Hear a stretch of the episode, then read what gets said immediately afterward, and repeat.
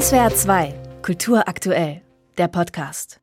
In dieser Woche haben wir hier in SWR 2 am Morgen ja schon berichtet über das Thema Getreidelieferungen aus der Ukraine. Das erste Schiff mit Getreide an Bord hat am Montag ja den ukrainischen Hafen Odessa verlassen. Heute wollen wir uns sozusagen am anderen Ende der Reise umsehen. Dort, wo ukrainische Getreidelieferungen vielleicht am dringendsten benötigt werden, das ist am Horn von Afrika.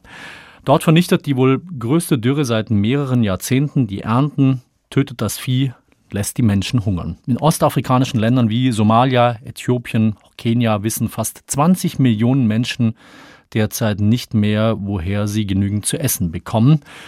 Besonders schlimm ist die Lage in Somalia. Dort hat die Hälfte der Bevölkerung kaum mehr zu essen. In den Nachrichten sehen wir bedrückende Bilder von dort, von ausgemergelten Säuglingen und Kleinkindern. Christine Kamann ist Sprecherin von UNICEF Deutschland. Frau Kamann, welche Rolle spielt der Ukraine-Krieg, also die ausgebliebenen Getreideexporte, bei dieser katastrophalen Lage der Kinder, überhaupt der hungernden Menschen in Somalia?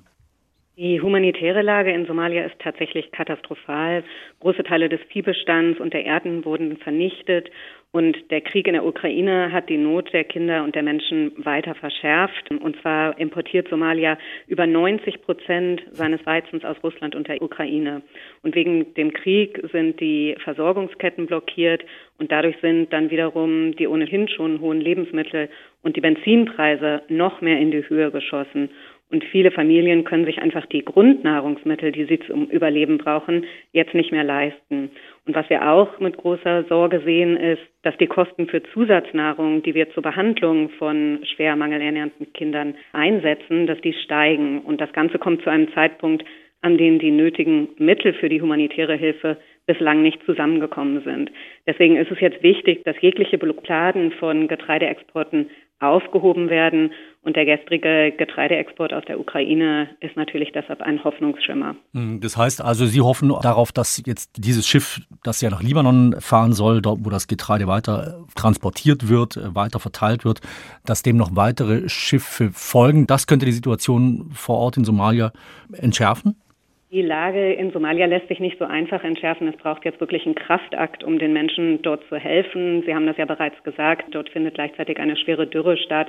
Und deswegen wird sich das nicht von einem Tag auf den anderen lösen lassen. Aber natürlich ist es wichtig, dass jetzt Zeichen gesetzt werden, dass der Getreidemarkt wieder sich normalisiert und dass dadurch auch die Preise auf dem Weltmarkt wieder sinken.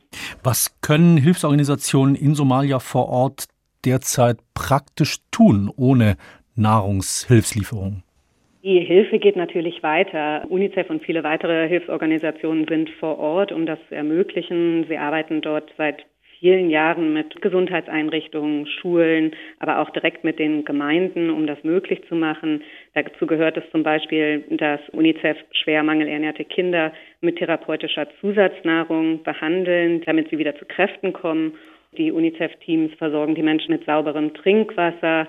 Mobile Gesundheitsteams leisten wichtige medizinische Hilfe, auch in den entlegensten Gebieten.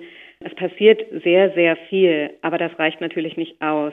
Was wichtig ist, ist zu sagen, die Hilfe ist möglich, aber unser Nothilfeaufruf und auch der von vielen anderen Organisationen ist drastisch unterfinanziert und die Situation verschlimmert sich immer weiter, wenn jetzt nicht massiv gegengesteuert wird. Inwiefern hat da der Ukraine-Krieg bei vielen Menschen, die eigentlich helfen wollen, mit Spenden, auch bei Großspendern oder Hilfsorganisationen, eben den Fokus, die Aufmerksamkeit umgelenkt von der Not in ostafrikanischen Ländern wie Somalia eben auf die Situation in der Ukraine?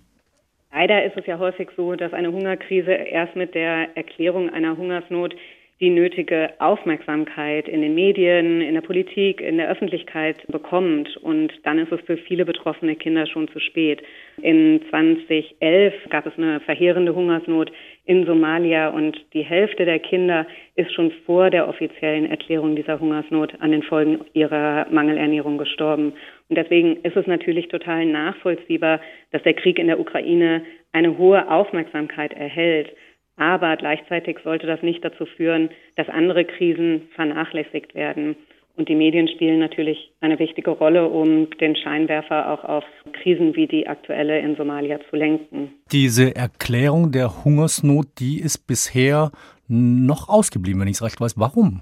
Dafür müssen ganz spezifische Kriterien auf einer sogenannten Skala von fünf Stufen erfüllt werden. Und diese Daten werden regelmäßig erhoben. Und bei Phase 5 einer Hungersnot fehlen mindestens jedem fünften Haushalt in einer Region nahezu vollständig Lebensmittel. Also die Menschen können sich tatsächlich nicht mehr ernähren. Sie stehen vor dem Hungertod. Zu den Kriterien gehört auch, dass mehr als 30 Prozent der Kinder unter fünf Jahren schwer mangelernährt sind, also lebensbedrohlich mangelernährt sind. Aber wir dürfen jetzt nicht vergessen, selbst wenn keine Hungersnot ausgerufen wird oder sie das bisher noch nicht wurde, bereits jetzt sterben die Kinder und mehr als 213.000 Menschen stehen wirklich vor einer Hungerkatastrophe. Deshalb dürfen wir jetzt keine weitere Zeit verlieren. Sagt Christine Kamann, Sprecherin von UNICEF Deutschland, Kinderhilfswerk der Vereinten Nationen. In SWR 2 am Morgen haben wir gesprochen über die Hungerkrise in Somalia, am Horn von Afrika, auch in anderen Ländern äh, herrscht diese Hungerkrise und darüber, wie die Situation gebessert werden könnte. Frau Kamann, vielen Dank fürs Gespräch und für Ihre Einschätzung. Danke Ihnen. Und an dieser Stelle äh, deshalb vielleicht der Hinweis, wenn Sie etwas spenden wollen für Menschen in Not, sei es im Krieg in der Ukraine oder in Hungerregionen weltweit, spenden Sie bei Hilfsorganisationen zweckungebunden, keinen Zweck angeben für die Spende, dann können die Hilfsorganisationen das Geld dort einsetzen, wo es gerade am dringendsten gebraucht wird. SWR 2 Kultur aktuell. Überall, wo es Podcasts gibt.